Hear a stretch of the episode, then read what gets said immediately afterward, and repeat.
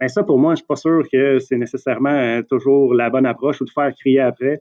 je, je, ça passerait pas en milieu de travail, puis je vois pas pourquoi ça passerait nécessairement en milieu du sport. Mais... Temps d'arrêt, le podcast sur l'art et la science du coaching, animé par Coach Frank, présenté par Better Sport. Bienvenue à Temps d'arrêt. Épisode 72. Bonheur au travail, bienveillance, test psychométrique et identification du talent avec Nicolas Roy. Si tu supervises ou gères des personnes, l'épisode d'aujourd'hui va certainement t'aider dans ton travail parce qu'on explore des aspects intéressants de la gestion des ressources humaines avec Nicolas. Mais avant d'aller plus loin, pour les nouveaux auditeurs et auditrices de temps d'arrêt, ici Coach Frank, lors du podcast durant lequel je tiens des conversations pré-académiques, donc pratiques et théoriques, avec des experts qui touchent de près ou de loin le coaching pour vous aider à avoir du succès dans votre travail. Pour les loyaux auditeurs et auditrices de temps d'arrêt, un gros merci et je vous invite à donner un petit avis, une review de 5 étoiles sur votre plateforme de podcast préférée parce que ça contribue à la pérennité du podcast et au référencement et on apprécie définitivement tous les petits coups de pouce. Par rapport à notre invité et la gestion des ressources humaines, eh bien, Nicolas Roy est chef de la direction d'EPSI, une firme spécialisée en gestion des ressources humaines. Expert en ressources humaines respecté, ayant une vaste expérience dans le pilotage de projets de gestion des talents de haut niveau et d'initiatives de conception organisationnelle avec des organisations des secteurs publics et privés, il est aussi mobilisateur, stratège et leader. Il a accompagné plus de 1000 clients dans la gestion de leurs ressources humaines. Diplômé de l'Université de Sherbrooke, il s'est également spécialisé à l'Université d'Oxford en leadership, à l'Université Berkeley, Californie, en bien-être au travail et à l'Institut de leadership en habileté de direction et leadership en stratégie. Il est membre en règle de l'Ordre des administrateurs agréés du Québec et de l'Ordre des conseillers en ressources humaines agréés du Québec. Il est également récipiendaire de la médaille de l'Assemblée nationale du Québec. Et là, je pense que tout le monde comprend pourquoi on va chercher encore une fois une personne qui est un peu en dehors de l'arène sportive pour venir nous parler de quelque chose qui est en lien avec le coaching, c'est-à-dire les ressources humaines. Puis ça, c'est la raison pour laquelle Nicolas est là. De un, parce qu'il a une compréhension pratique des choses. Deux, parce qu'il est capable d'en dire des choses sur la gestion des gens. Vous allez comprendre tout de suite en écoutant le podcast. Et c'est fascinant, tous les liens qu'il fait entre les petites nuances des facteurs qui sont importants dans la gestion des ressources humaines. Et ça, vous allez le sentir tout au long de la conversation. Mais de façon plus importante, la raison pour laquelle j'ai amené Nicolas sur l'épisode, c'est parce que je pense qu'on oublie à certains moments à quel point le monde du sport, c'est une question de ressources humaines. Et ce que je veux dire par là, c'est que si on prend l'arène professionnelle, donc la gestion d'une équipe de hockey, la gestion d'une équipe de football, eh bien, le produit, c'est des ressources humaines. C'est des humains qui sont en action, mais il y a aussi le fait qu'on gère des humains qui gèrent des humains qui gèrent des humains, et c'est euh, présent à la grandeur de l'équipe et à la grandeur d'une organisation sportive et je pense qu'on doit en parler davantage et les perspectives nuancées et connectées et interreliées de Nicolas vont nous aider à mieux comprendre tout ça et à mieux le faire au quotidien. Et donc, lors du début de la conversation, on, vraiment, on en profite pour parler de la place du bonheur et de la bienveillance au travail. Il y a des liens à faire, bien entendu, avec le sport. Par la suite, on enchaîne avec l'importance de se connaître soi-même et connaître les autres. Ça, c'est un point très important, je pense qu'on devrait tous retenir de cette conversation-là. Et par la suite, on finit par une discussion qui touche les tests psychométriques que Nicolas a la chance de diriger et d'offrir à certains de ses clients, et finalement la place du télétravail dans l'avenir du travail moderne en Occident. Ceci étant dit, encore une fois, une conversation stimulante et riche, et là-dessus tout le monde, je vous souhaite un bon podcast. Nicolas, Bienvenue à temps d'arrêt. Merci de venir nous aider à élucider le bonheur, la motivation et l'identification du talent au travail. Ben écoute, euh, Coach Frank, merci beaucoup de l'invitation. Ça fait plaisir de pouvoir en parler aujourd'hui avec toi. Ben, merci à toi. Je sais qu'en tant que père de famille, euh, dirigeant dans une entreprise, ça ne doit pas être les projets et les, le travail qui manquent. Euh, parlant d'entreprise et justement avec Epsi Inc., la main-d'œuvre, elle se fait assez rare en ce moment, là, que ce soit dans le monde du travail ou même mm. dans les clubs sportifs. Selon toi, un peu, c'est quoi la, qui va devenir prioritaire justement pour les employeurs afin de garder leur main-d'œuvre? Parce que je connais plusieurs entraîneurs justement qui euh, sont dirigeants de clubs sportifs puis ils ont de la misère à garder des coachs ou même les, amener à être en amour un peu avec leur travail. Fait que toi qui es là-dedans à temps plein, euh, c'est quoi qui va être à, penser, à prioriser justement dans les années à venir? C'est clair, tu l'as mentionné, hein. la pénurie de main-d'œuvre, c'est un élément qui est assez important et qui impacte les entreprises. Puis honnêtement, les études les plus optimistes là-dessus parlent qu'il va y avoir euh, vraiment un, ralentissement au niveau de la, pénurie de main-d'œuvre, puis on va redevenir un peu dans un, dans un monde normal où est-ce qu'il va y avoir un équilibre entre, je dirais, entre employeurs et employés, mais uniquement en 2036.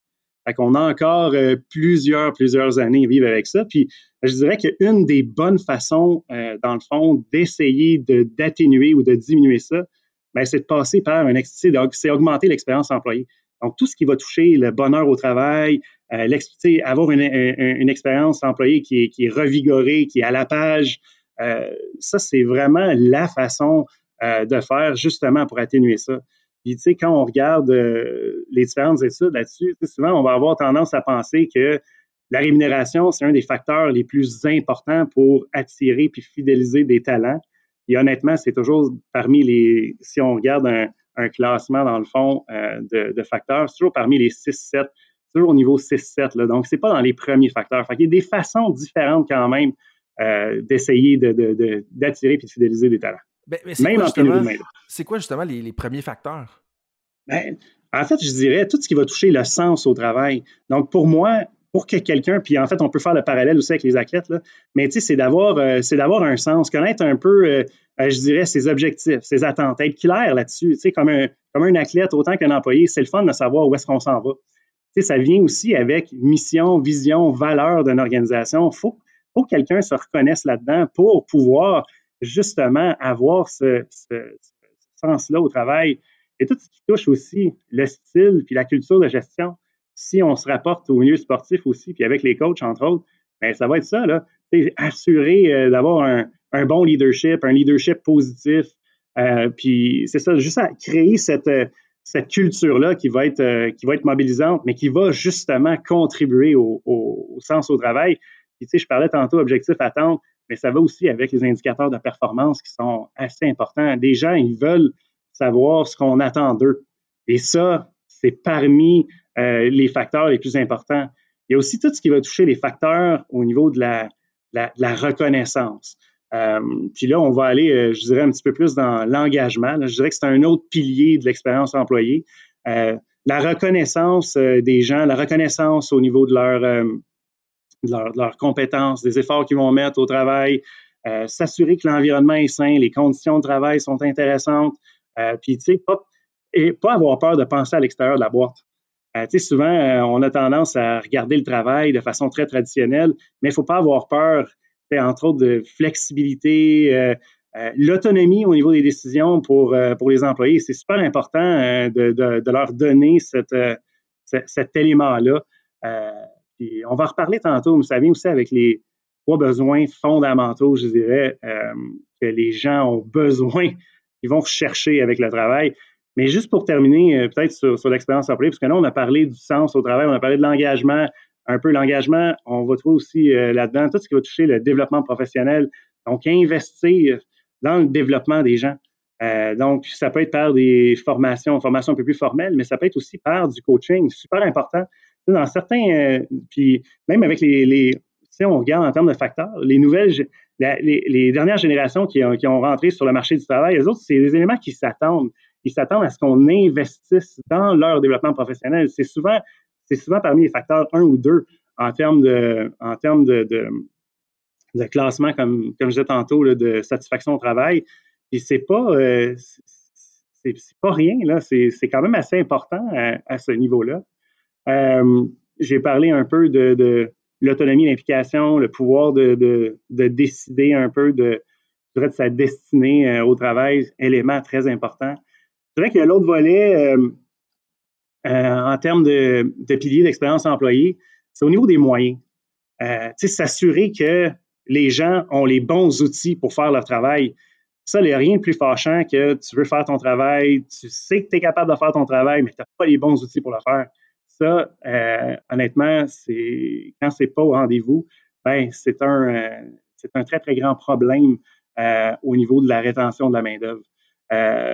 puis aussi s'assurer qu'il y a des politiques, processus, méthodes qui sont en place, qui sont pas lourds.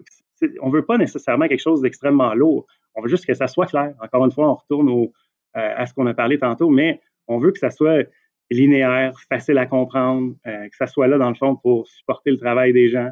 Euh, que ça, puis, que les gens soient au clair avec leur rôle et leurs responsabilités. Donc, c'est quoi leur carré de sable?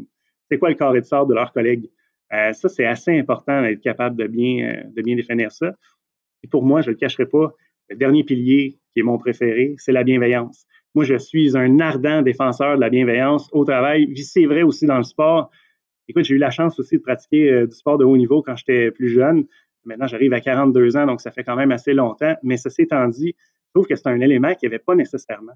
Et quand tu étais dans des pratiques de football, puis il te faisait faire. Euh, écoute, il t'épuisait tellement que tu avais de la misère à, retourner chez vous après la pratique. Là. Ben ça, pour moi, je ne suis pas sûr que c'est nécessairement euh, toujours la bonne approche ou de faire crier après. Euh, Euh, je, ça passerait pas en milieu de travail, puis je vois pas pourquoi ça passerait nécessairement en milieu du sport, mais ceci étant dit, la bienveillance. Donc, être, gentil avec les autres, être respectueux, prendre aussi le temps d'écouter les autres en milieu de travail. Puis, tu comme, un, comme, gestionnaire ou comme leader ou même comme coach, c'est important, ça. C'est important de prendre ce, temps-là d'écoute, mais aussi de comprendre ce, que, ce, que, nos gens vivent. Ça, c'est super important. Puis aussi, leur donner droit à l'erreur. Ça, souvent, là, je le vois régulièrement en organisation, là, les gens n'ont pas le droit de faire une erreur. S'ils font une erreur, ben écoute, ils, ont ils, ont tout le monde sur leur dos. Puis ça, ça, honnêtement, ça peut brimer la créativité, ça brime définitivement l'innovation, mais ça a un impact aussi sur le bien-être des collaborateurs en emploi. Honnêtement, c'est, la même chose au niveau sportif. Si quelqu'un n'a pas le droit à l'erreur, ça veut dire qu'il a en d'autres mots, ça va être difficile pour lui d'apprendre, euh, dans le fond, de, ça parce qu'il va marcher sur des œufs. Puis évidemment, il ne voudra pas en faire. Donc, il ne sera pas en mesure d'apprendre sur ce qui a mal été ou ce qui aurait potentiellement mal aller. Ça ne prend pas trop de risques dans ce temps-là. Puis honnêtement, ça peut être problématique. Mais si les employeurs mettent une un belle expérience employée en place, je peux vous garantir que leurs gens vont être heureux puis ils vont avoir tendance à rester. Mhm. Ce que j'entends dans tout ce que tu me dis, c'est vraiment que c'est multifactoriel. Puis on peut voir toute l'expérience que tu as là-dedans, juste dans la connexion que tu as faite avec les 30 ou 35 concepts que, tu nous as discuté un peu dans les 5-6 dernières minutes. Puis c'est bien correct. Puis justement, on va aller un petit peu plus en profondeur là-dedans. Puis une des affaires que je me dois de dire, parce que, en tout cas, il y a tellement de liens là, que tu as fait avec certains événements dans ma vie euh, euh, personnelle. Le premier, on va commencer du côté euh, professionnel, où est-ce que, moi, mon dada, c'est de soutenir les entraîneurs au privé. Puis ce que tu disais, tantôt d'investir dans le développement professionnel, pour moi, c'est ironique. Puis je suis au courant de la situation dans quelques universités canadiennes. Puis justement, il y a des universités que ça diminue justement le soutien. On, coupe les enveloppes de, soutien au développement professionnel. Puis il y en a d'autres qu'on les bonifie, on les double et on les triple justement en ce moment. Donc pour moi, c'est intéressant de voir qu'il y a deux directions complètement différentes pour certains employeurs dans le milieu sportif. Puis là, je parle juste des universités dans le cadre sportif. Euh, pour moi, ça, c'est un peu ironique, puis tu me fais beaucoup plaisir là-dedans. Mais avant de retourner à l'expérience employée, puis la bienveillance, puis le bonheur au travail, parce que je pense que c'est une pierre angulaire, euh, tu as déjà fait un lien un peu avec euh, une des articles que tu m'as partagé justement après entrevue, que tu disais, bon, on va être un retour à la normale sur la pénurie de main-d'œuvre en 2036. Puis j'en ai parlé mm-hmm. un petit peu avec un leader dans une des fédérations sportives du Québec en préparation pour notre conversation de ce matin. Euh, et la question qu'il y avait pour toi, c'est justement la suivante. En situation de pénurie de main-d'œuvre, comment est-ce qu'on peut s'assurer de dénicher la perle rare qui saura faire progresser l'entreprise? Parce que c'est ironique ou est-ce que, dans un sens où on a une pénurie de main-d'œuvre, ben justement, les employés qu'on a sont encore plus importants, puis on doit avoir justement la perle rare qui va nous aider à progresser. Donc, qu'est-ce que tu aurais un peu à dire là-dessus? Parce que ça peut être quand même difficile pour une fédération qui essaie d'aller chercher la perle rare dans un milieu qui est super compétitif en ce moment. OK. Deux choses. La première, c'est de regarder aussi à l'interne, puis investir dans ses talents à l'interne, justement, parce que ça arrive souvent qu'on a des perles rares à l'interne, mais parce qu'on ne leur donne pas nécessairement assez d'amour, on ne les regarde pas nécessairement assez, on n'investit pas dans ces talents-là, on passe à côté peut-être de très belles personnes. Ça, c'est la première chose que je dirais, c'est de regarder ce qu'on a à l'interne comme talent et d'investir dans leur développement. Je retourne à ce que tu viens de mentionner. le, développement professionnel, là, c'est hyper important. Puis si on veut maintenant aller chercher cette perle rare-là à l'extérieur de l'organisation, parce que ça se pourrait, hein, on se rend compte qu'on a des, on a des bonnes personnes à l'interne, mais peut-être pas nécessairement euh, ce qu'on a besoin avec les besoins qu'on a, les compétences qu'on recherche, puis tout ça. Si on, on, veut aller à l'externe, moi, je dirais que la première chose qu'il faut faire, c'est d'avoir, on retourne sur le concept d'expérience employée de tantôt, là, s'assurer que ça, c'est bonifié, puis qu'on est en train de le maximiser puis de l'optimiser. Et après, il faut faire rayonner ça quand on est en mesure de faire rayonner, parce que l'expérience employée, dans le fond, si on, quand on regarde son extension, on va parler de marque employeur. Donc, la marque employeur d'une organisation, c'est ça qui va permettre d'attirer des talents, puis d'attirer justement ces perles rares-là. Mais ça serait aussi de comprendre ces perles rares-là, ils recherchent quoi? Moi, je dirais, là, ça que c'est une des premières étapes à faire, c'est que, admettons, je ne sais pas, moi, on cherche euh, pas moi, un, directeur d'un département de sport dans une université. OK, parfait. Maintenant, basé là-dessus, c'est de regarder qu'est-ce qui drive cette fonction-là en général, puis c'est quoi le profil type qui pourrait occuper cette, fonction-là, puis est-ce que nous autres, dans notre organisation, on est en mesure de répondre à ça? Si c'est le cas, ben, je peux vous garantir que même en pénurie de main-d'œuvre, il va y avoir beaucoup de gens qui vont quand même venir puis avoir un intérêt chez vous. Mais le danger est souvent, quand on fait du rayonnement de marque employeur, d'expérience employée, c'est qu'on va tendance à avoir à bonifier la réalité ou glorifier la réalité. Et là, quand les gens arrivent en emploi, ben, il y a un reality check parce que c'est pas la réalité qu'on a vendue. on a vendu, c'est comme si on se disait, hey, on va aller faire un beau voyage à Walt Disney, mais finalement, les gens y arrivent, euh, arrivent à l'interne, puis euh, ben, on est à la foire euh, commerciale du coin, là, euh, où est-ce qu'il y a quelques petits amusements. Donc, il y a une désillusion totale. Donc, évidemment, ça impacte définitivement la mobilisation de cette personne-là en partant. Puis même, euh, je peux vous garantir qu'elle va déjà être à la recherche d'autres choses. Fait que si on est capable, justement, d'être vrai, d'être authentique dans ce qu'on a à offrir, mais surtout de maximiser les quatre piliers qu'on a parlé tantôt, on va avoir quand même un pôle d'attrait pour des personnes de qualité. Mais il ne faut pas avoir peur d'en parler je viens de suivre, euh, je viens de suivre une formation à, dans le fond, j'ai gradué une formation à Oxford, justement, où est-ce qu'on parlait de ça. Euh, pas avoir peur de, de, dire les bonnes choses qu'on fait comme organisation, puis pas avoir peur d'envoyer ça euh, à l'externe, justement pour faire rayonner notre organisation. Mais, encore une fois, je rappelle, puis je m'en regarde les auditrices les auditeurs du podcast, c'est important de donner leur juste et la vérité. Ne vendez pas un rêve, vendez la réalité. Puis comme ça, on va être capable non seulement d'attirer euh, des gens, mais aussi de les garder. Puis ça, c'est important, puis les fidéliser. Puis, c'est un art, parce que là, ce que tu dis, pour moi, ça revient à un principe du film. Tu sais, le bon tu te dis, hey, OK, on va aller voir Batman. Va voir Batman en fin de semaine, Nicolas, ça va être bon, blablabla. Tu vois, c'est le meilleur film que j'ai jamais vu. Tu vas arriver là, ça va être un bon film, mais ce sera pas l'excellent film, le meilleur film que tu as jamais vu. Ça va pas battre le film Inception. Fait que finalement, ben, tu vas être déçu. Mais en réalité, si la mm. personne avait vendu l'heure juste, tu aurais probablement aimé le film. Et là, ce que tu me dis, c'est qu'en tant qu'employeur, oui, il faut rayonner ce qu'on fait à l'intérieur, qu'on soit une fédération, qu'on soit dans un club sportif, mais en même temps, il ne faut pas l'embeurrer trop épais parce que ça va créer des problèmes down the road. C'est bien ce que tu dis. Non seulement ça, mais après ça, la personne, dans le fond, qui va être désillusionnée, ben, ça ne sera pas un ambassadeur de la fédération ou de l'organisation. Ça va plutôt être un détracteur. Donc, elle n'en parlera pas nécessairement bien. Ça, c'est quand même important dans ce contexte-là. Dans le contexte où on veut attirer des bonnes personnes, dans le fond, moi, je retourne à un concept vraiment de base. Là. Traite les gens comme tu voudrais être traité. Puis si tu prends ce concept-là et tu l'extrapoles, ben, je peux te garantir que les gens, si tu les traites bien, ils vont parler en bien de ton organisation et tu vas créer encore une fois un attrait euh, super important chez vous, même en pénurie de main-d'œuvre. Puis là, ça, ça me ramène à un de tes concepts que tu as mentionné tout à l'heure, puis que je veux retoucher parce que pour moi, ça me parle fortement. Puis je vais t'expliquer mon lien personnel avec ça après probablement ta première réponse là-dessus. Mais c'est quoi justement le lien avec la bienveillance? Pourquoi pour toi, c'est super important ça? Euh, parce que justement, comme bon, je comprends ce que tu veux dire par bienveillance, mais pourquoi c'est particulièrement important à tes yeux? Parce que la bienveillance, là, ça veut dire être capable de faire des actes volontaires de générosité, d'être attentif, d'être, euh, d'être compréhensif c'est ce que les gens recherchent en 2022. Puis honnêtement, c'est ce qu'ils vont rechercher dans les années à venir. je vais, je te donner juste une petite statistique qui est en, c'est intimement lié aussi au concept d'intelligence émotionnelle. Mais je vais te donner une petite stat qui va peut-être ouvrir les yeux. Puis c'est pas pour diminuer les capacités cognitives, loin de là, hein, parce qu'elles sont très importantes, puis on en reparlera plus tard.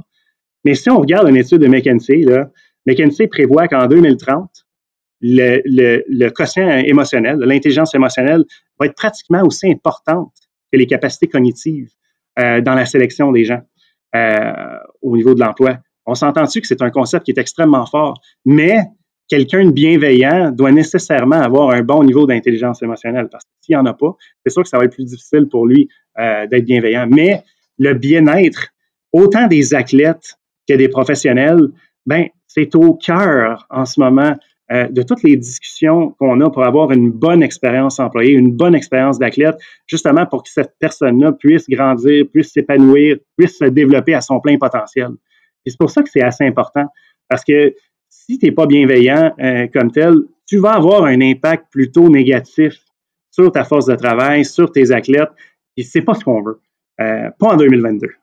Non, Puis pas dans les années à venir non plus, je te le confirme. ouais, c'est ça. C'est pas juste euh, arrêter dans le temps, c'est pas juste 2022. Mais là, donc, c'est quoi la place aujourd'hui pour toi du bonheur au travail? Parce que quand tu me parles de bienveillance, pour moi, ça, ça me parle particulièrement. Ou est-ce que comme parce que est-ce que c'est justement l'élément qui va différencier? Et ça fait un peu un lien avec tes deux dernières réponses et deux derniers commentaires que tu as fait. Euh, puis pour moi, ça me parle beaucoup parce que le lien personnel que j'ai dans tout ça, là, euh, c'est que ma mère, c'était une directrice des ressources humaines dans justement une compagnie à Saint-Georges-de-Beauce euh, qui était Comact à l'époque, qui est rendu Big Group. On les salue. Ben, je sais qu'il y a un des. Mon premier entraîneur de football, c'est le vice-président de cette compagnie-là, justement, puis qui a persuadé ma mère de m'entraîner. Bref, on rentrera pas dans cette histoire-là aujourd'hui, mais tout ça pour dire que euh, ma mère, elle me parlait tout le temps comment est-ce qu'elle voulait que les, les, les, employés ils se sentent importants, qu'ils soient mhm. concierges, qu'ils soient soudeurs, qu'ils soient justement l'ingénieur, puis que des fois, quand tu avais l'ingénieur qui se sentait, qui marchait avec le cartable, puis qui était un petit peu trop hautain par rapport aux autres, ça diminuait le climat, puis comment est-ce qu'elle voulait qu'ils soient heureux, puis qu'ils veulent revenir ici, parce que, euh, du moins en Beauce, la réalité, c'est que c'est très manufacturier, bien entendu. Il y a de la mhm. compétition, qu'on parle de, euh, là, j'ai oublié le nom de la compagnie des dutiles, qu'on parle de Manac, qu'on parle de Comac, puis les gens de là-bas vont comprendre ce que je veux dire. Les autres, ailleurs dans le monde ou dans le Québec, euh, je, vous pardonne de ne pas me suivre. Mais le point avec ça, c'est qu'elle me parlait tout le temps de l'important justement que les gens se sentent contents de venir justement travailler chez Comac. Euh, c'est quoi la place aujourd'hui? Est-ce que c'est encore plus grand? Puis, parce que je vois des défis un peu dans tout ça avec la réalité du télétravail, le, le, le, fait que les gens euh, enchaînent les différents emplois. Bref, je te lance 40 perches un peu en disant ça, mais parce que c'est tellement multifactoriel, comme tu as bien expliqué justement dans, dans, le début de nos propos. Là. Ben oui, en fait, c'est définitivement. En fait, c'était important avant, mais les gens s'en rendaient pas nécessairement compte. Il n'y avait pas nécessairement une prise de conscience à ce niveau-là. Maintenant, il y en a une parce que le, je dirais que le gros bout du bâton dans un marché de pénurie de main-d'œuvre, c'est l'employé qui l'a, c'est pas l'employeur. À l'époque, c'était l'employeur. les gens recevaient des centaines de CV pour des, pour des postes, c'est plus le cas. Donc, euh, pas beaucoup de CV par poste. Donc, tu veux t'assurer d'un que les gens que tu as chez vous soient capables de les fidéliser et de les garder. Puis de deux, tu devais être un pôle d'attraction justement pour les faire venir à, pour les faire venir en entreprise. Ça, c'est super important, mais ça retourne dans le fond aux trois besoins fondamentaux euh, que les gens ont au niveau du travail. Le premier, c'est le besoin d'autonomie. Ils veulent avoir une liberté de décision, une liberté de choix. Ils veulent être capables d'être un petit peu maître de leur destin au niveau du travail. Évidemment, à l'intérieur de certains paramètres, là, c'est pas, euh, c'est pas le free for all, je décide ce que je veux faire, puis c'est pas vraiment ça. Mais c'est, c'est qu'on donne ce sentiment-là que les gens sont en mesure de prendre des décisions qui ont rapport avec leur carrière, avec, avec leurs tâches, avec leurs responsabilités. Ça, là, ce besoin-là, il est fondamental. Le deuxième, c'est le besoin de compétences. Le besoin de compétences, c'est qu'ils veulent se sentir utiles. Dans le fond, le travail qu'ils font, il faut qu'ils voient l'impact que ça a euh, dans la société. Puis ça, là, j'ai, moi, j'ai un exemple là-dedans qui est assez évocateur euh, comme tel. Puis je retourne loin dans le passé, là. Euh, je retourne à l'époque où est-ce que John F. Kennedy était euh, président des États-Unis. Juste pour te dire, John F. Kennedy, un moment donné, il décide d'aller visiter la NASA. Et là, il rencontre un concierge et il demande au concierge c'est quoi son rôle, qu'est-ce qu'il fait, puis ça. Il dit Je travaille à envoyer quelqu'un sur la Lune. Mais on s'entend, il a demandé ça à un concierge, mais pour cette personne-là, son sentiment d'utilité était tellement fort et, et son attachement à l'organisation était tellement fort. Premier réflexe qu'il a dit Hey, il passait, c'est la personne qui lave, qui, qui, qui, qui, passe le balai, tout ça. Premier réflexe qu'il a dit, je travaille à envoyer quelqu'un sur la Lune. Ça, pour moi, là, c'est extrêmement fort comme message que ça envoie. On s'entend-tu? Cette personne-là se sentait utile euh, comme telle dans l'organisation. Et ça, c'est super important. Il faut que quelqu'un soit capable de voir le travail qu'il fait, l'impact que ça a sur les succès euh, d'une organisation. Et le troisième, oh, je te, ben, dire, ça revient à ce que tu disais au départ, justement, l'importance de clarifier les attentes, mais aussi que les gens ils connectent à la mission puis la vision. Puis un des défauts, puis ça, c'est une critique que, je fais quand même régulièrement. On, est bon à créer une mission, à créer une vision, l'écrire ses murs, même à faire avec les valeurs. Mais à un moment donné, il faut aller plus loin, justement. Là, ça, il faut la vivre. Puis c'est un peu ce que tu dis. Puis après ça, il faut la vivre, mais pas juste la présenter en début d'année, la présenter dans notre, dans notre euh, rassemblement de l'équipe au complet. Il faut le faire de façon régulière pour que justement le concierge, l'ingénieur, tout le monde sente qu'il travaille vers un but commun. Tu sais. Donc ça, c'est vraiment important. Puis ça me parle vraiment fort ce que tu disais. Et là, je t'ai coupé en route vers le troisième facteur. Juste avant, parce que je vais renchérir ce que tu viens de dire, parce que pour moi, c'est important. La culture, là, c'est vrai que son spark, son étincelle, ça vient d'en haut ça descend. Mais pour moi, si on veut faire vivre une culture, ça part d'en haut, ça descend en bas, ça remonte en haut, ça descend en bas. C'est toujours comme ça. Et c'est comme ça qu'on est capable de faire vivre une culture en organisation parce que la, volonté du leadership, c'est vraiment important parce que s'il n'y a pas de volonté en haut, il n'y en aura jamais un changement culturel. Par contre, il faut que ça se vive puis que ça bouge au sein d'une organisation. Si c'est statique, ben, on ne sera jamais capable de faire une transformation au niveau d'une culture ou même faire vivre une culture. Et ceci étant dit, j'y vais sur le troisième et le besoin d'appartenance sociale. Donc, être capable de connecter avec les autres. Puis ça, tu parlais tantôt de difficultés en télétravail, puis ça, ça, ça a été le plus gros défi euh, des organisations au niveau de la connexion avec les autres. Je pense que euh, avec la technologie, on a été capable quand même de connecter, mais ce besoin de relation humaine-là a quand même été impacté euh, comme tel. Mais ceci étant dit, ça, l'appartenance sociale, l'affiliation sociale, super, super important euh, pour que les gens se sentent vraiment investis et connectés au sein de l'organisation. Puis ça, on le dit souvent, quand tu es capable de développer des amitiés, des relations fortes en organisation, que ce soit dans le milieu du sport, que ce soit dans le, dans, dans, le milieu du travail euh, comme tel, mais c'est sûr que tu vas avoir un intérêt à rester au sein de cette organisation-là. Ça, c'est clair et net. Beaucoup d'études l'ont démontré euh, comme tel, mais c'est fort. Si ces trois besoins fondamentaux-là sont comblés, la personne va être heureuse dans l'emploi. Donc, autonomie, compétence et appartenance sociale. Je serais curieux de t'entendre euh, renchérir un peu plus parce que tu as donné un exemple de compétence, si je comprends bien, avec l'exemple de John F. Kennedy et la NASA et le concierge. Mais est-ce que tu as un exemple où tu as peut-être des pistes sur comment promouvoir l'autonomie? Parce que moi, je vais donner un exemple concret. Certains entraîneurs, des fois, sont en charge d'une équipe d'entraîneurs. Puis des fois, ils vont dire, OK, ils vont décider les éducatifs que les autres entraîneurs vont devoir rouler durant leur pratique. À d'autres moments, ils vont mhm. décider l'habileté, ils vont décider, OK, tu devrais travailler sur le patin arrière, tu devrais travailler sur les lancers au but, puis je te laisse choisir ce que tu veux faire à l'intérieur de ça. Et il y en a d'autres qui vont décider juste de dire, ben, fais ce que tu veux. Où est-ce qu'on devrait mhm. se situer justement sur l'autonomie? Puis j'ai l'impression que la, réponse est vraiment plus grise que noir ou blanc comme je viens de le faire, mais je serais curieux de t'entendre là-dessus. Oui, c'est sûr que la réponse est grise, il faut le prendre au niveau du contexte comme tel. Il faut voir aussi le degré d'autonomie que quelqu'un a besoin aussi au niveau de ce, besoin d'autonomie-là. Mais ça s'étant dit, déjà, quand on laisse le choix, par exemple, de certains exercices qui pourraient être faits au niveau d'une pratique, par exemple, ben, c'est déjà un bout d'autonomie qu'on vient de donner. Hein, c'est pas le coach en chef qui, devrait décider de tout ça euh, comme tel. Il s'entoure. Dans le fond, c'est aussi simple que ça. Comme gestionnaire, comme leader, comme coach, tu vas t'entourer de gens qui vont te permettre, dans le fond, d'atteindre ton, ton objectif ultime ben, il faut que tu leur fasses confiance à ces gens-là, puis ils ont un rôle à jouer aussi à l'intérieur de ça. Donc, si tu leur donnes pas d'autonomie puis tu contrôles tout, tu es un peu en micro-gestion. Micro-gestion, ce que ça fait, c'est que tu impactes définitivement le moral des gens qui sont alentour de toi, mais ultimement, dans l'organisation, même au niveau du coaching, ben, les joueurs vont regarder ça puis ils vont se dire Oh my God, ils contrôlent tout. Un en anglais, on dit c'est un control freak. c'est un, un, un, un micro-manager. On veut pas ça en organisation. Au pire, entoure-toi pas de personne. Si, tu veux gérer comme ça, entoure-toi pas de personne puis garde l'autonomie pour toi. Mais si, si tu t'entoures justement de gens, ben c'est parce que tu veux leur donner ce degré d'autonomie-là puis de liberté de décision. Tu peux le paramétrer, c'est normal, parce que c'est quand même toi, ultimement, qui est imputable. Mais si tu t'entoures de bonnes personnes, tu les as choisis dans le pas du temps, ben c'est vraiment important que tu sois capable de leur donner cette liberté de choix-là. Puis ça revient justement à une citation que j'ai entendue, je suis plus trop sûr de la source. Selon ma, mémoire, ce serait Steve Jobs, mais c'est comme pourquoi on embauche des gens intelligents pour après ça leur dire quoi faire. Tu sais, je veux dire, ça fait aucun sens. C'est un peu le même principe que d'embaucher un bon coordinateur défensif, d'embaucher un bon entraîneur des attaquants, un bon entraîneur des gardiens de but, un bon entraîneur des avants. Comme Mamouling, si tu embauches cette personne-là parce qu'elle est compétente et intelligente, pourquoi après ça lui dire quoi faire? Puis il lui a enlevé cette autonomie-là. Puis ça, ça, pour moi, en passant, c'était effectivement Steve Jobs. Hein. Euh, mais ceci, ceci étant dit, comme leader, comme coach, ce qui est vraiment important tant qu'à moi, puis là, on dérive peut-être un peu du sujet, mais tu dois t'entourer de personnes plus intelligentes que toi, qui vont, qui vont être meilleures que toi sur. Tu quand tu coach, là, tu comme un peu un chef d'orchestre. Tu t'assures que tout le monde est capable de jouer son rôle au bon moment. Mais tu pas, pas celui qui joue de la trompette, tu pas celui qui joue du, du violon. Non, tu leur fais confiance là-dessus. C'est leur job à eux autres.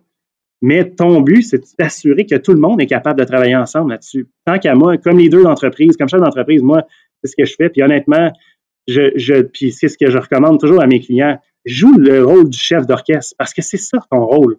Ton rôle, c'est pas de jouer tous les instruments dans la compagnie. Si tu es rendu là, ben c'est un sérieux problème. Tu devrais faire une belle rétrospective sur ton rôle à toi parce que c'est très problématique. Mais c'est un peu la même chose pour un coach.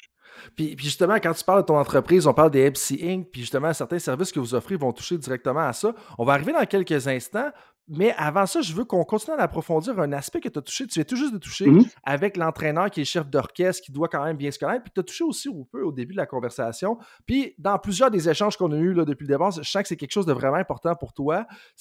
La, la question que j'ai pour toi en bout de ligne, c'est pourquoi c'est aussi important pour toi de de bien se connaître en tant que professionnel, en tant potentiellement qu'athlète, qu'entraîneur, dirigeant, en tant que leader, mais aussi de bien connaître les autres. Parce que c'est vraiment quelque chose qui ressortait dans tout ce que tu m'as dit depuis le début qu'on a commencé à discuter ensemble. Puis je suis mmh curieux de savoir un peu pourquoi c'est autant important pour toi.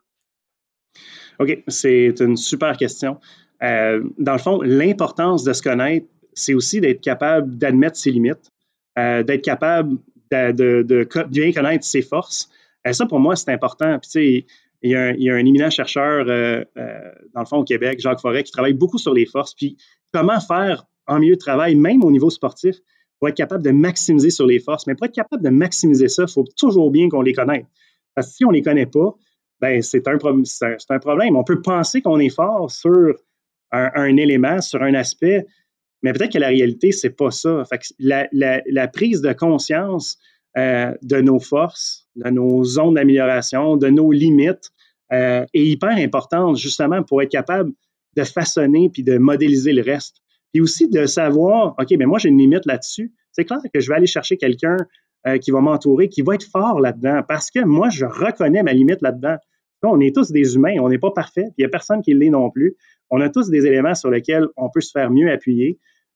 C'est comme ça, mais c'est cette prise de conscience-là, cette identification-là de, nos limites puis de nos forces qui va nous permettre de bien s'entourer.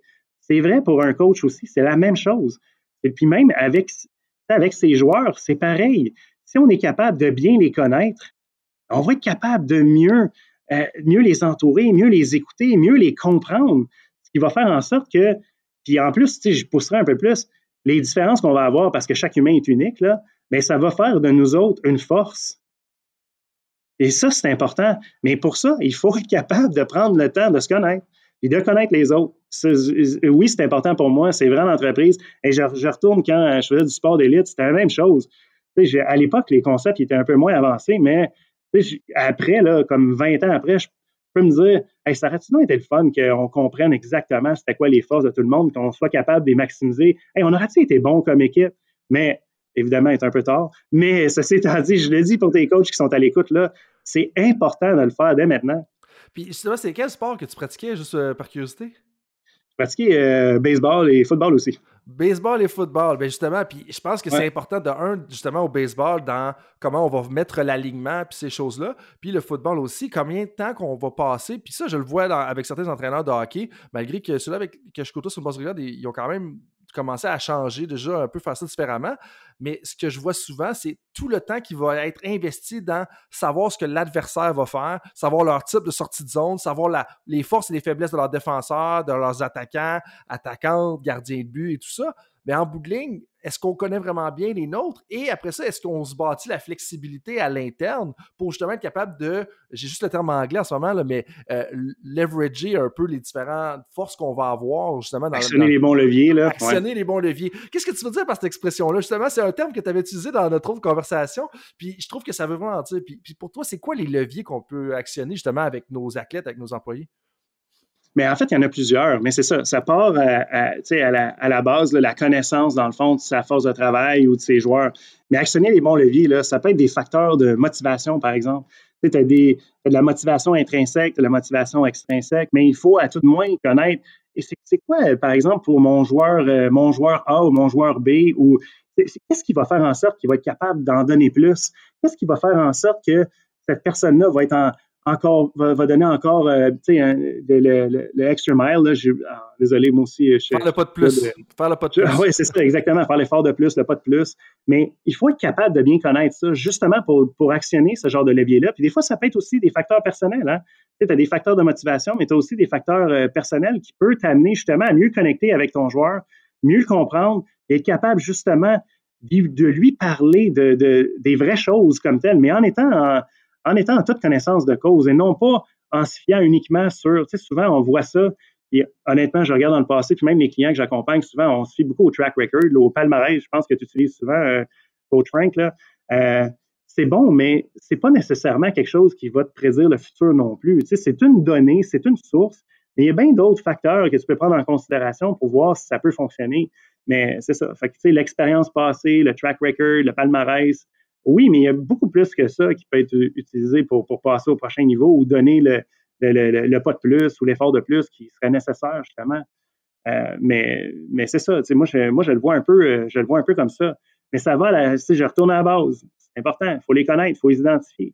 Il ne faut pas penser que les gens, parce que les gens vont en parler beaucoup, mais même eux, s'ils n'ont jamais fait de, diagnostic là-dessus ou d'autodiagnostic d'auto-évaluation, ben c'est clair que ça se pourrait qu'ils ne mettent pas nécessairement le doigt sur la bonne chose. Fait prendre le temps de faire ça, je pense que tout le monde est gagnant. Bien, puis justement, le palmarès, comme tu mentionnes, pour moi, euh, c'est important, mais pas dans le sens que on doit embaucher en fonction du palmarès. Puis en fait, je challengerais les propriétaires les propriétaires d'organisations professionnelles, les dirigeants de fédérations sportives, d'arrêter d'embaucher en fonction du palmarès. Pour moi, mmh. où est-ce que ça devient important le palmarès, c'est qu'on doit regarder son propre palmarès en tant qu'entraîneur pour après ça définir un peu c'est quoi les angles morts, c'est quoi les forces. Parce que si on a un gros palmarès de joueurs, le buy-in immédiat va être plus fort. Donc, on a un peu plus de lousse si on veut au départ quand on rentre avec une équipe. Mais si notre palmarès d'athlète est un peu plus faible, ben, il faut probablement engranger davantage les victoires à court terme pour justement créer un buy-in dans l'organisation, dans l'équipe en tant que telle. Mais ça, c'est plus une question pour moi d'analyse de soi-même, d'être conscient de c'est quoi mon parcours et comment est-ce que ça l'influe la perception des athlètes, la perception de l'organisation par rapport à moi. Parce que ton expérience, mon expérience, l'expérience de chacun de nous, bien, en bout de ligne, ça l'influence ce que les gens pensent de nous. Tu Oui, tout à fait. Non, tout à fait. C'est un, très, très, très bon point. Euh, puis c'est ça, ça fait euh, quelqu'un qui a un gros palmarès, là, en d'autres mots, si on utilise euh, le concept de la confiance, ça va créer une confiance cognitive extrêmement élevée au départ, mais ça ne créera pas une confiance émotionnelle, par exemple. Puis ça, comme coach, très important de développer cette confiance émotionnelle-là avec ses joueurs, justement pour être capable de des, des convaincre, de les mener, d'être capable de, les amener à un autre niveau, d'être capable justement de, bâtir cette relation de confiance-là, qui va être capable, qui vont voir le coach comme vraiment un, leader, puis tout ça. Mais le, palmarès, ça, crée une confiance cognitive très, très. Gars, tu regardes son expérience, tu dis, oh my God, OK, euh, la personne en a, a, derrière la cravate, donc on va avoir tendance à faire confiance très rapidement, mais tu sais, je tiens à souligner, confiance cognitive, souvent courte durée, confiance émotionnelle longue durée. Donc, ben, j'allais dire, c'est quoi, qu'est-ce que tu veux dire par confiance émotionnelle? Parce que c'est la première fois que j'entends le terme. Puis ce que tu dis, ah. ça me parle. Parce que moi, j'en reviens tout le temps à la situation de José Mourinho, qui est en, qui est en Europe, qui était avec le Tottenham Hotspur il n'y a pas longtemps. Puis tout le mm. temps, ces gens-là, puis tu le voyais justement dans la série All or Nothing euh, sur Amazon Prime, si je ne m'abuse. Mais comment est-ce que les, les, meilleurs joueurs de l'équipe, dès qu'il est arrivé, ils faisaient confiance parce qu'il y a eu du succès partout? Mais José Mourinho, un des problèmes, justement, il est un petit peu arrogant, il va un petit peu utiliser ses joueurs.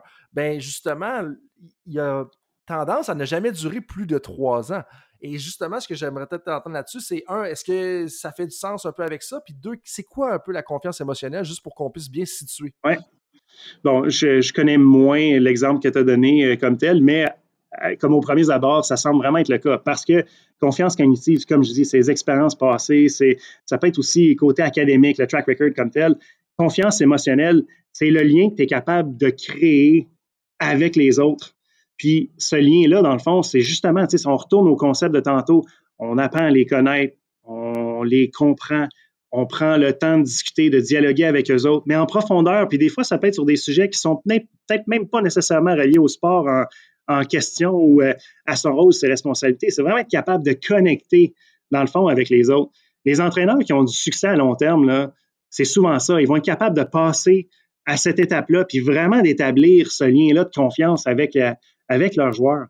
C'est, ben, honnêtement, si on regarde euh, au niveau euh, du, hockey professionnel, John Cooper pourrait être un bon exemple de ça. Il y a quand même un lien solide avec ses joueurs, mais ça s'est développé quand même au, fil du temps comme tel. Peut-être que ce que tu utilisais, le José Morino, comme exemple, Peut-être que lui, c'est ça. Son arrogance faisait en sorte qu'il n'a pas été capable de connecter avec ses joueurs. Fait qu'il y a eu des résultats à courte durée, mais au niveau du, long terme, ça passe pas. Puis, puis, surtout, ce que j'entends dans ce que tu me dis, pour moi, c'est OK, on va avoir une conversation un peu plus privée, mais pas après ça pour utiliser cette information-là pour motiver l'athlète ou tout ça. Ça revient à ce que tu disais tout à l'heure. Juste par bonne vieille bienveillance, juste parce que tu veux te préoccuper de la, du bien-être puis du développement de tes athlètes puis de leur santé mentale, leur santé physique, etc. Puis là, justement, une des choses que tu m'as partagé en, préparation justement de la conversation d'aujourd'hui pour euh, justement que tu utilises sur une base régulière euh, pour justement nous aider à bien nous connaître, à bien connaître les gens autour de nous, c'est un peu, un, la littérature qui touche au questionnaire qui s'appelait à l'époque le GPS, donc le General Profiler for Sport, qui a maintenant, aujourd'hui, s'appelle le questionnaire ID Sport. Et donc, ce que j'ai compris à travers tout ça, je vais te laisser un peu le présenter parce qu'il y a quelques aspects précis du, test que j'aimerais savoir. Puis il y a des éléments comme des facteurs personnels que je veux approfondir aussi. Mais c'est que c'est en mm-hmm. ligne, c'est un questionnaire qui a été validé et établi qui permet justement aux personnes dans le sport de mmh savoir puis de dépister et d'identifier le talent ou slash du moins les attributs des personnes en place. Je te laisse un peu euh, clarifier l'explication, un peu le présenter tout ça, puis euh, comment est-ce qu'on peut s'en servir, puis c'est quoi un peu qui ressort de tout ça? Bon, évidemment, dans un premier temps, c'est un test qui va mesurer euh, certains construits. Le premier étant les capacités cognitives. Ça, c'est le premier volet. L'être humain, à la base, là, en 35 000 décisions par jour. Donc, euh, dans le milieu du sport, évidemment, si on pense, euh, je vais prendre l'exemple du football que je connais, que je connais très bien. C'est clair qu'un corps arrière, non seulement il doit prendre des décisions, il doit être capable de lire, par exemple, une couverture qui est une couverture, par exemple, qui est, de la défensive, euh, tenter de voir les joueurs vont bouger où, tout ça, énormément d'informations qui vont qui, qui, qui vont bousculer dans, sa tête sur un court laps de temps. Mais aussi, quand il recule et fait un drop back pour faire une passe, on s'entend, c'est aussi sa vie qui est en jeu dans, un, dans, dans, une, dans, quelque sorte. Là. pour avoir eu une grande blessure, euh, m'avoir déchiré le genou euh, justement sur une sur le fait que j'avais avalé le ballon peut-être un peu trop longtemps, je sais de quoi je parle, mais ce que je veux dire par là, c'est que les capacités cognitives vont permettre, dans, le fond, ils évaluent la propension d'une personne à prendre la bonne décision euh, comme tel, puis, être capable de le faire de façon régulière et non pas euh, comme plus ta capacité cognitive est élevée, bien plus la personne va être en mesure, c'est ça, de prendre la, bonne décision, souvent dans un court laps de temps. Euh, parce que des fois, ton temps de réflexion ou ton temps de décision est tellement court que tu être capable de prendre, tu n'as pas le temps d'analyser quelque chose en profondeur. Il faut que tu prennes ta décision maintenant puis de façon rapide. Donc, évidemment, au niveau de l'outil, ce que ça va mesurer, les capacités cognitives, c'est ça. On va chercher un peu ce, niveau-là euh, d'intelligence ou de prise de décision euh, qui est importante au niveau du milieu du sport. Puis, on a parlé du football, mais le sport individuel, c'est la même chose. Hein. Euh, souvent, tu as besoin de prendre, je pense, au judo ou au karaté, mais faut que tu faut que aies une prise de décision à faire quand même assez rapide, basée aussi sur comment l'autre va interagir avec toi. mais c'est important. Donc, on va s'attendre, dans le fond, à un haut niveau de, capacité cognitive. C'est comme si tu as un corps arrière qui a un talent incroyable, des capacités physiques, euh, comme extraordinaires, mais pas capable de lire une couverture de passe, mais tu as beau avoir le meilleur athlète possible, mais ça ne fera pas de lui euh, une star ou il ne sera même pas capable, dans le fond, d'amener ton équipe à un autre niveau. Là. il y a quand même, euh, je pense que c'est quand même important de le souligner. Fait que ça, c'est le premier volet qui est mesuré, dans le fond, au niveau du, du test comme puis si je peux me permettre de t'interrompre là-dessus, il y a une différence aussi entre, puis là, je vais t'essayer de me corriger parce que c'est toi qui connais davantage un peu qu'est-ce qu'on peut identifier là-dessus dans, les tests psychométriques, mais il y a une différence entre prendre une décision rapidement dans le feu de l'action, mmh. puis être capable de résoudre un problème à long terme. Puis moi, je dis tout le temps à, mes, à mes, amis, tout ça, moi, j'aurais pas été un bon capitaine dans l'armée parce que prendre une décision rapidement, je suis capable de faire de quoi rapidement, de réagir vite, mais c'est pas ma force. Moi, je serais davantage un général, penser à long terme, comment est-ce qu'on va bouger les différentes troupes, ces choses-là. Mais c'est deux choses différentes ou est-ce que c'est la même chose? Non, c'est deux choses différentes, mais c'est deux choses qui sont indispensables comme telles quand même. Parce que c'est sûr que même comme coach, prenons la, position de coach, posture de coach, ben, c'est clair que si, mettons, on prend, euh, on prend le football encore, c'est clair que tu as une décision à prendre parce que tu as un laps de temps euh, pour, pour, penser au prochain jeu. OK? Ça, c'est vrai. Mais tu as une stratégie à plus long terme. Admettons, tu dis, euh, je veux courir avec le ballon justement pour créer des ouvertures au niveau de la passe à un certain point. Mais c'est quand même une stratégie plus long terme. Tu dois résoudre ce problème-là. Une façon, ce serait justement de, rouler un peu avec le ballon pour amener un peu plus de joueurs dans la boîte défensive en avant pour ouvrir le jeu euh, a posteriori. Mais ça, pour moi, c'est là que tu vois les deux volets.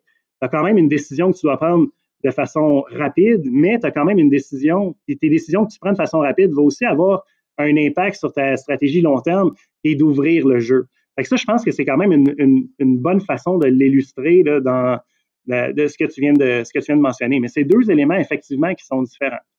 Puis si on continue justement dans le questionnaire ID Sport, une des choses que j'ai trouvé très intéressante, c'est que quand tu commences à regarder le questionnaire, la première, tu ouvres la page, puis là, la, première chose que j'ai vue, puis je veux dire, je vais l'expliquer comme moi je l'ai vu, c'est une espèce de patinoire de hockey, là, comme à vol d'oiseau, on voit de haut, et là, il y a comme 12 joueurs bleus, 12 joueurs rouges, et là, il y a un but de chaque côté. Ça pourrait être un terrain de soccer aussi, là, c'est pas tellement une patinoire en tant que telle, peu importe c'est quoi, mais, mais c'est quoi l'idée derrière tout ça? Parce que je trouve ça quand même intéressant, parce que c'est une chose d'avoir un athlète qui a eu succès à, un bas niveau, mais c'est une autre chose de le voir réussir à un plus haut niveau. Puis la raison pour laquelle je fais cet exemple-là, c'est que est-ce que justement cette espèce de mise en situation-là sur papier va nous donner une représentation de son habilité à résoudre des problèmes? C'est quoi que vous cherchez à faire derrière ce genre de mise en situation-là? En fait, là, on est plus au niveau de la rapidité perceptuelle parce que c'est un, c'est un, un bout du test qui est chronométré. Donc, on va lui demander, ou on va lui, ou euh, euh, on va demander dans le fond à la personne, euh, la personne qui passe le test, d'identifier ce serait quoi le meilleur corridor de passe basé sur la situation de jeu qu'il va, va observer. Puis, évidemment, comme c'est chronométré, parce qu'il y a plus, qu'un, il y a plusieurs questions de, de, ce type-là qui vont défiler comme tel, mais c'est de voir est-ce que d'un, la bonne décision est prise. Donc, on va évaluer euh, euh, au niveau de, l'efficacité de, décision, mais aussi la rapidité. Dans combien de temps ça lui a pris ou ça lui a pris d'être capable d'identifier le, bon corridor de passe. Et c'est ce qu'on va chercher à faire euh, comme tel. C'est tellement important parce que je trouve que des fois, ce qu'on fait justement dans le milieu du sport, on va regarder la prise de décision, où on va mettre des mises en situation, mais on oublie que le facteur temporel est très important parce que c'est une chose, c'est de prendre la bonne décision en 3,5 secondes comme carrière, mais prendre la bonne décision en 1,5 secondes puis en 3,5 secondes, c'est pas le même résultat. Il y en a un où est-ce que tu t'es fait mettre sur le derrière, puis il y en a un autre où est-ce que tu es correct puis tout s'est bien passé. Mais ça va être la même affaire si on est un attaquant au hockey, où est-ce qu'à un moment donné, la fenêtre, où est-ce qu'il faut que tu fasses la passe par-dessus deux palettes, ben elle est là, elle est là, tu n'as pas 40 secondes pour justement décider, ah, finalement, c'était-tu la bonne, tu sais? Au baseball, la fraction de seconde quand la balle quitte la main du lanceur, c'est une fraction de seconde que le frappeur a pour prendre une décision. Je m'élance-tu, je m'élance-tu pas? Si je m'élance, est-ce que c'est une balle courbe ou est-ce que je dois prévoir? c'est beaucoup d'informations, ça, que tu dois assimiler comme athlète pour être capable justement d'arriver à tes fins. Puis, de, au baseball, c'est ça. honnêtement, c'est fou. Je me rappelle. Euh, je me rappelle à l'époque, c'était ça. Puis quand tu y repenses, c'est vrai, c'est une petite balle avec un bâton un lanceur qui est capable de lancer. Maintenant, écoute, c'est 100, 102 000 à l'heure. la fraction de, de, secondes que tu as pour prendre ta décision, ben, on, s'entend, on est dans la rapidité perceptuelle. Ben exact. Puis tu sais, des fois, tu vois des lanceurs à 103, à 104 000 à l'heure, tu sais, qui viennent juste en relève en fin de match. Puis comme tu es dans les estrades, puis T'as de la misère à voir la balle passer. Donc, imagine si t'es au marbre puis t'es là, puis justement, le, temps que t'as pour. C'est probablement qu'une fois que la balle est rendue 3-4 pieds en avant de la main du lanceur, c'est terminé. Si t'as pas pris ta décision-là, c'est fait. Mais là, justement, dans le, questionnaire, d'autres facteurs qui sont touchés, c'est les facteurs motivationnels puis les facteurs personnels. J'aimerais qu'on parle des facteurs motivationnels parce que j'en parlais justement avec un de mes amis là, euh, qui a un peu été exposé au test questionnaire ID Sport, puis on trouvait ça quand même intéressant où est-ce que le, test est en mesure d'identifier si la personne a un besoin de reconnaissance ou un mmh besoin d'accomplissement. Première étape dans tout ça, j'aimerais t'entendre sur c'est quoi la distinction entre les deux. Et après ça, voir comment est-ce qu'on peut, euh, comment est-ce que vous en venez à être capable d'identifier ça, puis c'est quoi les ramifications de ça? Parce que là, reconnaissance puis accomplissement, déjà là, pour moi, ça sonne comme étant deux choses quand même assez distinctes. Il y en a peut-être un qui est favorable. bref, j'aimerais t'entendre là-dessus parce que ça peut être quand même un enjeu, particulièrement quand notre travail, c'est de dépister et d'identifier des athlètes, un, pour les équipes nationales, deux, pour la Ligue nationale de hockey ou même la Ligue canadienne de football.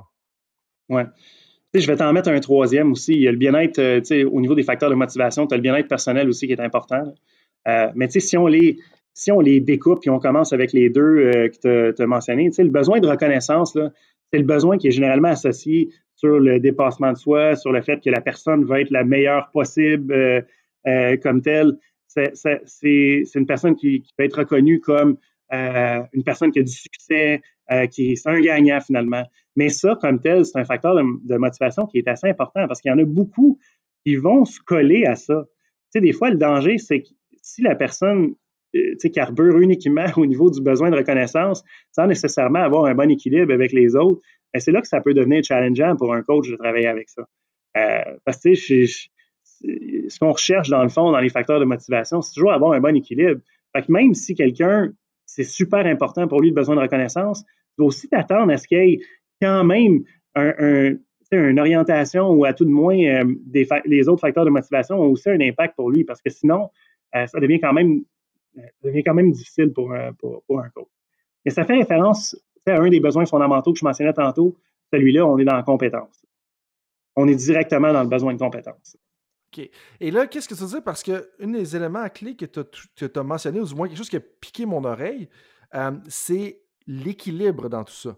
Donc, est-ce que ça veut dire que trop de besoin de reconnaissance est négatif? Parce que moi, à première vue, quand je disais ça, j'étais comme, ben, si la personne est trop ancrée sur la reconnaissance, c'est qu'en bout ligne, elle veut faire ce qu'elle veut faire. Donc, elle veut faire la Ligue nationale de hockey pour avoir l'air championne en face de ses pères ou en face de sa famille ou ces choses-là. Mais ça veut dire qu'une fois qu'elle l'a fait, est-ce qu'elle va être démotivée? Fait que là, tout ça pour dire que, un, le côté équilibre pour moi est intéressant. Qu'est-ce que tu veux dire par ça? Puis deux, est-ce que c'est aussi négatif que je l'ai perçu, le côté de besoin de reconnaissance? Semble, on, ça semble pas être le cas parce que tu as dit que c'était du côté de la compétence. Oui, mais c'est que c'est pas pas négatif comme tel, c'est correct là. Il faut, faut pas le voir nécessairement comme blanc ou noir. C'est juste que c'est un élément d'information qui dit que cette personne-là, dans le fond, a carbure sur la reconnaissance. Puis je reviens au fait que tu as quand même les deux autres. Puis c'est faux. Si tu as un bon équilibre, écoute, tu pourrais avoir euh, techniquement, tu peux avoir un, besoin de reconnaissance qui est au maximum, tu peux avoir un besoin d'accomplissement qui est au maximum, tu peux avoir un besoin, euh, tu sais, dans une motivation au niveau du bien-être personnel qui est aussi au maximum. C'est un bon équilibre, c'est parfait. Mais le danger, tu l'as dit, si tu es unidimensionnel sur ton, sur ton facteur de, motivation, c'est là où est-ce que, OK, ben regarde, je, suis maintenant le meilleur, comment je fais pour après ça rester motivé? C'est plus ça, j'ai atteint mon sommet, OK, on fait quoi? C'est plus là, je pense que c'est intéressant quand tu as un bon équilibre dans tes facteurs de motivation parce que tu es capable d'actionner les bons leviers au bon moment. Puis c'est plus ça. écoute, ce que tu me dis, je, le comprends. Puis honnêtement, je trouve que tu as fait un. Tu l'as bien résumé. C'est le danger que ça peut, ça peut avoir. Mais ça, c'est seulement si, un, c'est trop dominant par rapport aux autres. Puis là, on rentre justement dans les. Rentrons dans les autres, justement. Ben, mettons, si on regarde besoin d'accomplissement, ben, c'est tout ce qui va toucher l'identification de buts, d'objectifs personnels. Ben, c'est des choses qui peuvent se travailler, tu sais, parce que tu peux toujours ajuster tes buts et tes objectifs personnels. Tu n'as pas nécessairement une limite à ça. Fait que c'est sûr que c'est un élément qui est, qui est, intéressant. Puis ça te force aussi, justement, à tester c'est quoi ton maximum. Fait que ton besoin d'accomplissement pour coach, c'est le fun parce que tu es capable quand même de travailler avec ça. Tu es capable d'ajouter euh, d'ajouter une couche euh, euh, comme telle. c'est là que le besoin d'accomplissement est quand même intéressant au niveau des facteurs de, motivation. C'est quelque chose qui se travaille quand même euh, régulièrement. Tu es capable de, capable de le moduler, tu es capable de le modéliser, tu es capable de le faire évoluer euh, comme tel. Puis ça, quand un athlète euh, a celui-là avec une combinaison des autres, c'est quand même intéressant. Qu'est-ce que tu veux dire par le moduler, le, faire varier et tout ça? Ben, je sais pas, parce que tu sais, comme en emploi, c'est un peu le même principe. Là. Tes objectifs personnels, tu as tendance à les revoir. C'est pas, tu ne devrais pas euh, te fixer un objectif personnel, puis c'est ton objectif euh, jusqu'à la fin de ta vie professionnelle. C'est quelque chose que tu es capable de, es capable de faire bouger puis d'évoluer. Puis c'est un des rôles aussi du coach comme tel, hein, qui est capable de travailler avec l'athlète justement là-dessus pour être capable de, faire bouger ça dans le temps. Mais c'est un peu ça que, je veux dire par là.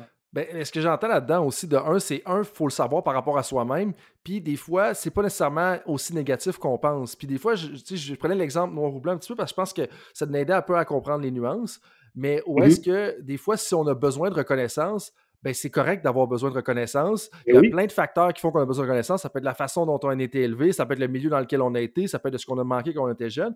Peu importe il faut savoir qu'on a besoin de reconnaissance puis vivre avec ça. On a-tu besoin d'être à la place publique 40 fois par année, 360 fois par année ou une fois par année? Tu sais, en bout de ligne, c'est un, peu ça. moi, c'est comme ça que je le vois. Puis je pense que c'est important justement de le connaître, de ce qu'on a de besoin dans tout ça. Puis le mm-hmm. besoin d'accomplissement, ben, en bout de ligne, c'est correct d'être un high achiever. Tu sais, je veux dire, en bout de ligne, c'est correct de vouloir justement réaliser ses objectifs, de vouloir quand même progresser dans tout ça. Euh, peut-être te laisser renchérir là-dessus. Après ça, j'aimerais ça enchaîner avec justement les facteurs personnels.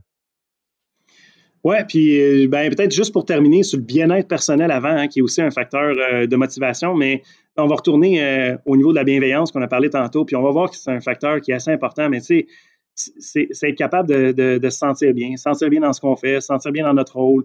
tout, ce qui, tout, ce qui, va toucher aussi la gestion du stress. puis là, je vais, te, je vais te lancer une stat qui va te faire peut-être sourire, mais une personne, là, 97 de ses stresseurs, donc son anxiété, si tu veux, ben, c'est des choses qui n'arriveront pas. ça, pour moi, le bien-être personnel, c'est important. Donc, c'est un peu contrôler le stress. Mais quand tu penses que 97% des choses que tu as peur qui t'arrivent n'arrivent pas, ben, on s'entend-tu que si on est capable de travailler sur ce niveau-là, ben, tu vas te sentir encore beaucoup mieux dans ta peau. Mais euh, donc, c'est une petite Je savais que ça te ferait sourire euh, comme tel, mais ça vient avec le fait aussi, pour savoir bien s'entourer. C'est pour ça que les préparateurs mentaux, les Jean-François euh, Ménard de ce monde sont, tellement bons là-dessus, justement parce qu'ils sont capables d'assurer que euh, l'athlète, dans le fond. Ce bout-là est contrôlé. L'anxiété est contrôlée. Et ça, ça fait partie du bien-être personnel. Pour plusieurs, pour plusieurs athlètes, c'est hyper important. Ben, pour moi, ça, revient justement à contrôler ce que tu peux contrôler dans un certain sens. De deux, comment est-ce que tu, quand tu dis 97%, j'aurais pas pensé que c'était autant que ça. Mais puis là, tu trouves la boîte de Pandore pour mes réflexions à moi, du moins. Ou est-ce que, tu sais, des fois, je trouve que euh, j'ai pas été en amour avec ça toute ma vie, mais je trouve que la philosophie aiderait justement à guérir plein de, ben, je vais pas dire problèmes, mais de de difficultés au niveau de la santé mentale, justement, ou est-ce que, exemple, moi j'explore beaucoup la philosophie stoïque ces temps-ci, mais justement, comment est-ce que de créer le détachement avec des choses qu'on ne contrôle pas ou qui ne nous appartiennent pas ou que c'est juste du matériel, des fois, justement, ça va nous aider à diminuer les stressants de la vie là-dedans. Puis ça, mmh euh, je trouve que le 97% que tu mentionnes, ça me parle particulièrement. Euh, justement, le, rôle des préparateurs mentaux est tellement vital là-dedans. Puis c'est là qu'il faut s'entourer justement euh, d'une bonne équipe en tant qu'entraîneur qui va justement venir combler là-dessus. Euh, mais là, mm-hmm. là-dessus, moi, il y a, en tout cas, les facteurs personnels, c'est une partie qui m'a touché particulièrement. Ou est-ce que dans les facteurs personnels, quand je lisais justement le, questionnaire ID Sport, ID Sport il y avait l'imputabilité que vous avez appelé l'attribution, l'approche individuelle, le travail d'équipe, la combativité, la concentration, la confiance, la coachability, l'identité puis la tolérance de un, c'est beaucoup. Puis de deux, il y en a quelques-uns là-dedans que je veux explorer en profondeur. Puis ça, je pense que tu peux déjà te douter c'est quel certain. Mais, mais c'est quoi que vous essayez de trouver un peu quand vous explorez justement les facteurs personnels? Bien, en fait, c'est ce qui est cher à l'individu. Puis, dans le fond, quand on a découpé ça euh, comme ça, ben, c'est d'être capable de mieux comprendre l'individu comme tel. Tu sais, ça ne veut pas nécessairement dire que tu es c'est une base, c'est une source d'information qui te permet justement de mieux lire un individu, mais pour que l'individu soit capable de mieux se lire également. Puis c'est ça, c'est ça la, c'est ça la beauté et je dirais l'importance, euh, autant pour le coach que pour l'athlète, de comprendre c'est quoi qui est à la base, dans le fond, de leur, euh, succès. Que c'est, ça. Puis je suis curieux de t'entendre euh, sur ceux que, tu, que tu veux explorer un peu plus, mais à la base, c'est vraiment ce qui est cher à la personne. Ben, moi, le celui sur lequel je veux t'entendre, probablement que ça te dit euh, quelque chose par rapport à mes facteurs personnels à moi, coachability. Comme demain, si tu me dis que j'entends déjà plein d'entraîneurs me dire Mon Dieu, si je pouvais justement seulement avoir des gens qui, ou des joueurs ou des joueuses ou des athlètes qui sont plus coachable, ça réglerait la majorité de mes problèmes. Bon, là, ça peut être une discussion aussi sur le style de pédagogie puis ces choses-là, mhm. parce que c'est sûr qu'on a plus de réticence, mais gardons le côté sur les athlètes, peut-être même en tant que dirigeant, sur ses coachs, sur son équipe de s'intégrer. Comme, qu'est-ce que vous voulez dire par coachability? Mais, tu sais, la coachabilité, là, c'est d'être capable de bien comprendre, de suivre, d'un, d'être à l'écoute aussi des, consignes ou des, ou des instructions ou des, ou des conseils ou des avis qui peuvent être donnés par un coach. Il y en a, c'est pour, certains athlètes, comme ils ne veulent pas se faire dire quoi faire. Ils vont te répondre Non, non, je sais que j'ai à faire, tu n'as pas besoin de me le dire, là, je suis comme correct, je, suis au courant. Mais ça a un impact quand même. Le rôle du coach est important là-dessus. Tu sais, souvent, le coach va avoir une vision externe de ce qui se passe sur un terrain. L'athlète, il ne voit pas nécessairement pendant le jeu, mais le, coach comme tel va dire Hey, by the way, tu aurais pu. Euh, pu regarder, je sais pas moi, telle personne t'est ouverte ou telle couverture de jeu, tu l'as manqué euh, pour, pour telle, telle, telle raison. Mais quelqu'un qui est, qui, plus difficile à coacher, ben, il ne va pas écouter ça. Ou il va faire semblant de l'écouter, mais il ne le mettra pas en application. C'est sûr que quand on a des athlètes qui sont plus, euh, tu sais, qui scorent un peu plus fort au niveau de la coachabilité, c'est qu'ils vont porter beaucoup d'attention à ce qui va être mentionné par une partie externe. Donc, notamment le coach, mais c'est pas juste le coach, ça peut être un assistant coach, euh, ça peut être, euh, je sais pas moi, le, spécialiste, l'entraîneur vidéo, ça peut être n'importe qui qui va donner un conseil, dans le fond, à l'athlète. Ça, pour moi, c'est important.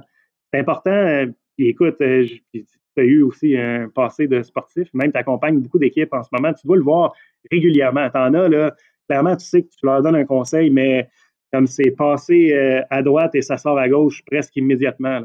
Euh, mais c'est un peu ce qu'on veut dire par là. Ah, j'ai un de mes colocs, en tout cas, tu me parles, un de mes amis d'enfance, un de mes colocs qui, justement, était le typique, ce que tu viens de dire. C'est comme, écoute ça, mais lui, il sait ce qu'il avait besoin de faire pour amener au bon résultat, puis il faisait ça, tu sais. Fait probablement que la coachability aurait été très, très bonne. Mais en même temps, il était euh, très basse jusqu'à un certain point. Mais en même temps, je sais que cette personne-là, une de ses fortes qualités, c'est qu'elle était imputable. Elle savait quand c'était fait battre, puis elle n'essayait pas de trouver 46 000 excuses non plus. ça, c'est un autre facteur que vous pouvez identifier là-dedans. Oui, bien exact. Puis ça, c'est important. Hein? Les facteurs, ils sont quand même interreliés. Il ne faut pas les voir de façon séparée, puis arriver ici et dire ben, la personne n'est pas coachable, euh, c'est fini. Comme, euh, si, on, est en, si on est en mode recrutement et on utilise ce test-là euh, comme tel, c'est clair que, je ne sais pas, moi, au niveau de la coachabilité, c'est plus faible, mais par exemple, au niveau du travail d'équipe, la compatibilité, l'imputabilité, c'est plus élevé mais ça compense quand même pour cette situation-là. C'est ça qu'il faut voir ça vraiment de façon holistique et le regarder sur une plus grande échelle. On est en train de lire et de comprendre un individu. Si tu reviens sur, euh, sur l'imputabilité, ben, ce qui est intéressant, c'est que ce que ça veut dire, c'est que la personne va se sentir extrêmement responsable, autant de ses succès que ses échecs. Mais les échecs, c'est important. Mais le problème là-dedans, c'est que si la coachabilité est quand même faible, ben, ça veut dire que la personne, peut-être qu'elle n'écoutera pas non plus les avis pour les corriger. Fait à un certain niveau, ça peut être problématique. Mais ça reste que, au moins, le facteur imputabilité est là. Si les deux étaient faibles, non seulement on n'écoute pas les avis comme tels, mais c'est comme un peu, ah, on, on, se fout, ça ne vient pas nécessairement nous chercher le fait qu'on n'a pas réussi. Ben, honnêtement, euh, ou qu'on a commis une erreur, ben, c'est problématique. C'est problématique pour un coach, sérieusement. Puis justement, comme quand tu parlais du fait que tous les facteurs sont interreliés, moi, ça m'a amené dans une direction où est-ce que si on est un dépisteur dans une ligue, justement, euh, ligue professionnelle, ben, est-ce que on veut rechercher une certaine combinaison de traits? Un.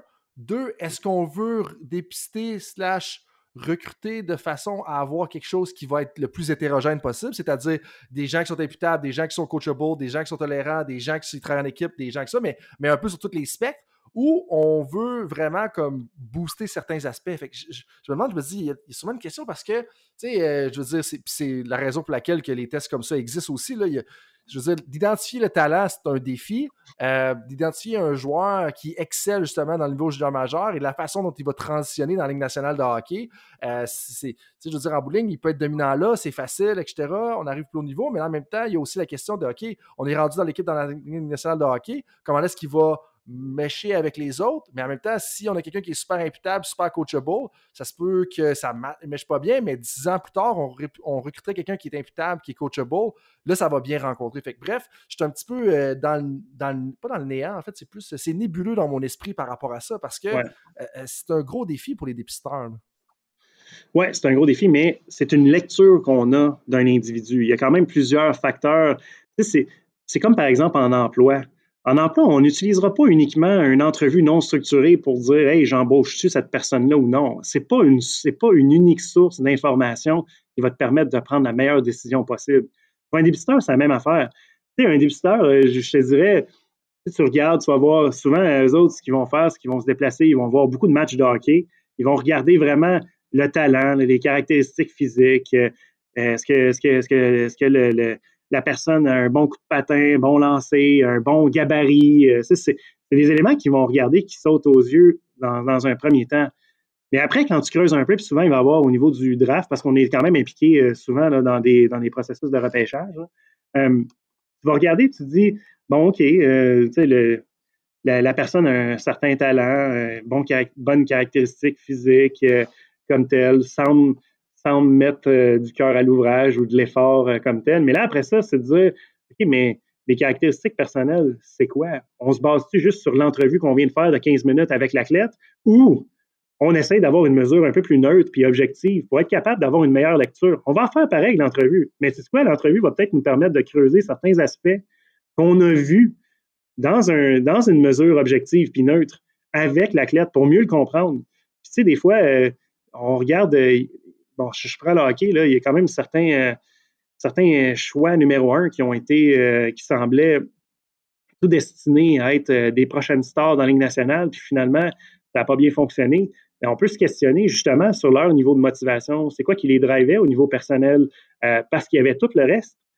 mais ça, ça aurait probablement amené beaucoup de réponses à ces dépisteurs-là ou ces équipes-là qui ont fait euh, ces choix-là à cette époque-là, des choix qui semblaient pourtant évidents, mais il n'y avait pas nécessairement de mesure objective ou neutre qui aurait pu permettre de venir les challenger un peu sur, euh, sur leur choix. Ça, c'est ce que ça te permet de faire. Ça ne te donne pas la vérité infuse. Un test psychométrique ne te donnera pas la vérité infuse. Ça te donne une source d'information pour prendre une décision. Mais il faut que tu la. Moi, ce que je recommande toujours, corrèle-la avec d'autres choses. C'est important. Si tu veux atteindre si tu veux atteindre un bon niveau de prédiction future, autant de rendement en emploi ou que de performance au niveau du sport, c'est important que tu fasses du multisource. Va te chercher des sources d'informations différentes pour pouvoir prendre ta meilleure décision possible. Et souvent, quand, quand, ça ne fonctionne pas au niveau du repêchage, c'est que les sources d'informations qu'on a prises, soit qui étaient subjectives ou qui n'étaient pas suffisantes. Et c'est ça. Si tu veux minimiser ton risque, parce que c'est quand même un risque, hein, on s'entend un, un, draft, tu repêches euh, tu repêches des jeunes qui, plus tard, vont, euh, ils vont vieillir comme tels. Être capable de, voir ces, ces traits-là, euh, c'est un art, mais c'est un art qui doit être fait correctement.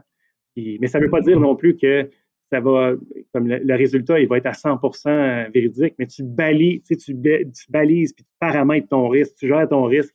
C'est ça qui est important de faire. C'est vraiment pas une science exacte. Puis pour moi, ce que tu dis, euh, ça me parle beaucoup parce que justement, dans euh, un des podcasts qui a eu lieu dernièrement, on parlait avec Jonathan Tremblay de la triangulation. C'est le terme scientifique que moi j'utilise régulièrement ou est-ce que je dis tout le temps à mes entraîneurs ou certaines personnes justement de pas juste avoir un point de données, de dire de s'assurer qu'on le regarde de différentes façons. Mais la triangulation, il y a plusieurs façons de la faire. Ça peut être plusieurs personnes qui vont évaluer le talent de un, mais de deux, ça peut être plusieurs sources, comme tu dis, l'entrevue non structurée, ça peut être le questionnaire, le test psychométrique, ça peut être d'autres choses. Ça devient très important de trianguler ça. Puis ça, je pense que c'est une des choses que je pense qu'il est important pour les gens de retenir aujourd'hui, de toujours s'assurer d'avoir plusieurs points donnés, puis qu'après ça, un test psychométrique, ça peut être quelque chose qui va les aider. Oui, puis c'est bien, dans le fond, ça te donne une source d'information pour mieux connaître l'athlète qui est devant toi. Je pense que c'est ça qu'il faut, euh, faut, faut se rappeler.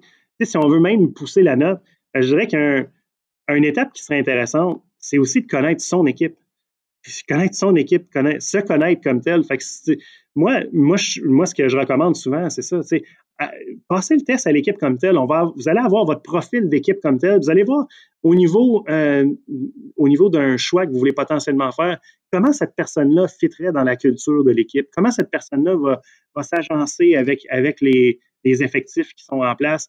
Puis, si l'équipe va pas bien, c'est encore plus important de le faire, puis tenter de trouver qu'est-ce qui pourrait motiver l'équipe de façon collective aussi, euh, comme tel? Il y, a des, il y a des drivers, des, leviers, dans le fond, qu'on peut actionner qui vont avoir un impact non seulement sur certains individus, mais sur le collectif comme tel. Puis ça, euh, c'est intéressant de le faire aussi dans cette optique. Définitivement intéressant, Nicolas. On pourrait en parler encore très longtemps.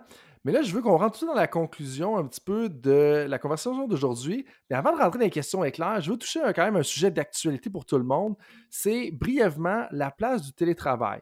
Euh, parce que justement, dans mon cas, euh, la pandémie est arrivée, bon, elle a forcé la télétravail pour beaucoup de gens, mais dans mon cas, euh, j'avais commencé la consultation en ligne avec des gens depuis 2017 en réalité. Donc, quand la pandémie est arrivée, j'étais comme, ben, tu sais, mon client qui est, dans un autre, sur un autre continent, je veux dire, ça ne change rien à notre relation. On était déjà à distance sur des choses comme ça. Mais puis justement, un des articles que tu m'as partagé, que tu as écrit, ça disait parmi les éléments qui favorisent l'efficacité des salariés à distance, il y a la suppression du temps de transport domicile-travail, c'est-à-dire le temps économisé serait réinvesti pour un tiers de l'accomplissement des tâches professionnelles conduisant à une augmentation du temps de travail effectif. En mmh gros, le recours au télétravail augmenterait la productivité de 5 à 12% mmh Où est-ce qu'on en est sur le rapport télétravail et productivité aujourd'hui? Puis, quel serait le cadre idéal selon Nicolas Roy, ou peut-être que je devrais dire, quel est le cadre actuel chez Epsi Inc?? en fait, euh, c'est une, super question. Euh, effectivement, euh, la, productivité, la productivité, elle a définitivement monté. La productivité moyenne, là, on s'entend pour certains types de fonctions. D'un, c'était pas possible. je pense au milieu de la restauration, l'hôtellerie, tout ça, c'était impossible. Mais je parle pour des fonctions où est-ce que le télétravail était possible. ça, c'est une chose. Euh, mais je dirais, euh, le danger, c'est souvent de, regarder l'hyper-productivité. C'est que des gens, ils vont tellement être investis dans le travail, ils vont être dans le flow, là, ils ne verront pas nécessairement le temps passer. Et là, il, y a le danger ou est-ce que, l'épuisement parce qu'ils ont trop travaillé. ça, ça revient à la bienveillance de ce que je disais tantôt, de faire des check-ins réguliers avec sa force de travail au niveau du télétravail, s'assurer qu'ils vont bien, et pas juste leur poser la question Hey, vous allez comment? Mais creuser un peu ça. Comment ça va? As-tu des choses que tu as besoin pour ton travail? Y a-t-il des choses qui te manquent? Euh, y a-t-il des choses qu'on pourrait mieux faire euh, pour, pour, te supporter? Mais tu sais, poser ce genre de questions-là, justement, pour, pour baliser ça et rappeler aux gens l'importance, le droit de se déconnecter, dans le fond, le droit de prendre du temps pour eux autres, parce que pour moi, c'est ça qui est important. Ça revient un peu au modèle que nous, on a mis en place ici, mais qu'on a mis en place pour, pour quand même euh, plusieurs clients c'est de donner, puis c'est un concept qui, a été aussi euh, amené par euh, Gartner. Encore une fois, c'est une firme euh, très spécialisée au niveau de la consultation, et le Radical Flexibility, la flexibilité radicale. Ça veut dire que on donne un endroit de travail aux gens physiques qui peuvent venir en, tout temps. Donc, on va leur donner, puis on va s'assurer que quand ils viennent au bureau de façon physique, ils sont bien, ils ont accès à tout ce qu'ils ont besoin, puis tout ça. On va leur créer un environnement de travail fantastique, mais on va aussi leur donner le choix. S'ils veulent rester à la maison, bien parfait, faites-le. à la maison, ils ont aussi accès à, mais fond, à tout ce qu'ils ont besoin pour travailler. Ils sont quand même bien équipés. Mais c'est eux qui ont le choix, dans le fond, qui, décident quand ils veulent venir travailler au bureau ou non. Et surtout pour moi, ce qui est important, c'est avant même de lancer ce modèle-là, je sonderai mes employés. Sonder les employés sur leurs préférences, sonder les employés sur leur situation actuelle, euh, face au télétravail. Ça, c'est hyper important. Donc, être à l'écoute de sa force de travail, ça revient un peu euh, à ce qu'on disait hein, pour un coach qui n'écoute pas nécessairement ses joueurs, mais c'est la même chose. En milieu de travail, tu as besoin d'écouter besoin d'écouter tes, collaborateurs, tes, employés. Si tu ne le fais pas, malheureusement, tu risques de manquer le bateau à bien des endroits parce qu'ils donnent des pistes de solutions. Puis c'est le fun. Quand, quand tu sondes tes employés, puis tu es capable de mettre en œuvre des solutions pour lesquelles ils ont contribué, ben, je peux te dire que ces éléments-là que tu vas mettre en œuvre, ça va être très gagnant. Ils vont se reconnaître là-dedans. Ils vont voir que leur mot a un impact sur les décisions qui sont prises. Moi, je trouve qu'en termes d'autonomie puis en termes d'engagement, d'implication des employés, c'est vraiment une approche gagnant-gagnant. Et ça, autant dans le milieu du sport que dans le milieu professionnel, c'est hyper important. Puis là, tu viens vraiment de boucler la boucle en faisant le lien avec justement le côté autonomie, compétence, appartenance sociale, qui là, ça m'amène justement à peut-être ma seule question éclair. Euh, bon, tu l'avais dit tout à l'heure, tu es rendu à 42 ans, euh, mais si, quand tu avais, 20, quand avais 22 ans, si tu peux retourner en arrière et te donner un conseil à toi-même, ça serait quoi? Parce que j'imagine que ta vision, un, des ressources humaines, la gestion d'une équipe, euh, ça a beaucoup évolué. Donc, si tu peux donner un, conseil à toi-même, puis retourner en arrière à 22 ans, ce serait quoi le conseil que tu te donnerais?